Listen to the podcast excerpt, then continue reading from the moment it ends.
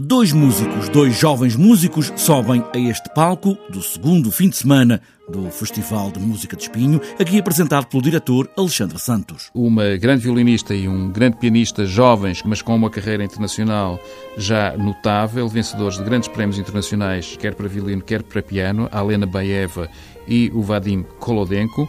que nos vêm fazer um programa para estes dois instrumentos, onde podemos ouvir Stravinsky e Beethoven, fundamentalmente.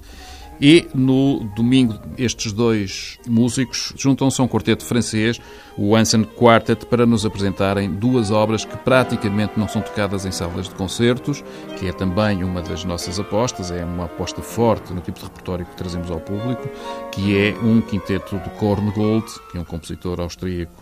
embora tenha vivido uma boa parte da sua vida na América, e um compositor francês, Ernest Chausson, com um concerto para violino, piano e quarteto de cordas, que é uma obra muito peculiar e uma obra eh, de grande beleza eh, musical. O Festival de Música de Espinho junta não só música erudita com outras músicas, mas também um programa onde cabe o jazz e uma ligação forte à terra neste caso ao mar, uma exposição do fotógrafo Rui Oliveira com um trabalho sobre a pesca ancestral, a arte chávega de espinho. O festival insiste em cruzar a sua oferta cultural com uh, outros elementos da identidade cultural de Espinho, do património, neste caso, imaterial, que é a prática desta forma uh, de pesca e eh, pedimos precisamente eh, ao Rui que fizesse este trabalho que vai estar exposto eh, durante o, o festival, vai abrir no dia 30 eh, de junho a exposição e vai estar exposta durante o, o, festival. O Festival de Espinho encerra mais perto do final deste mês com o acordeonista francês Richard Galliano.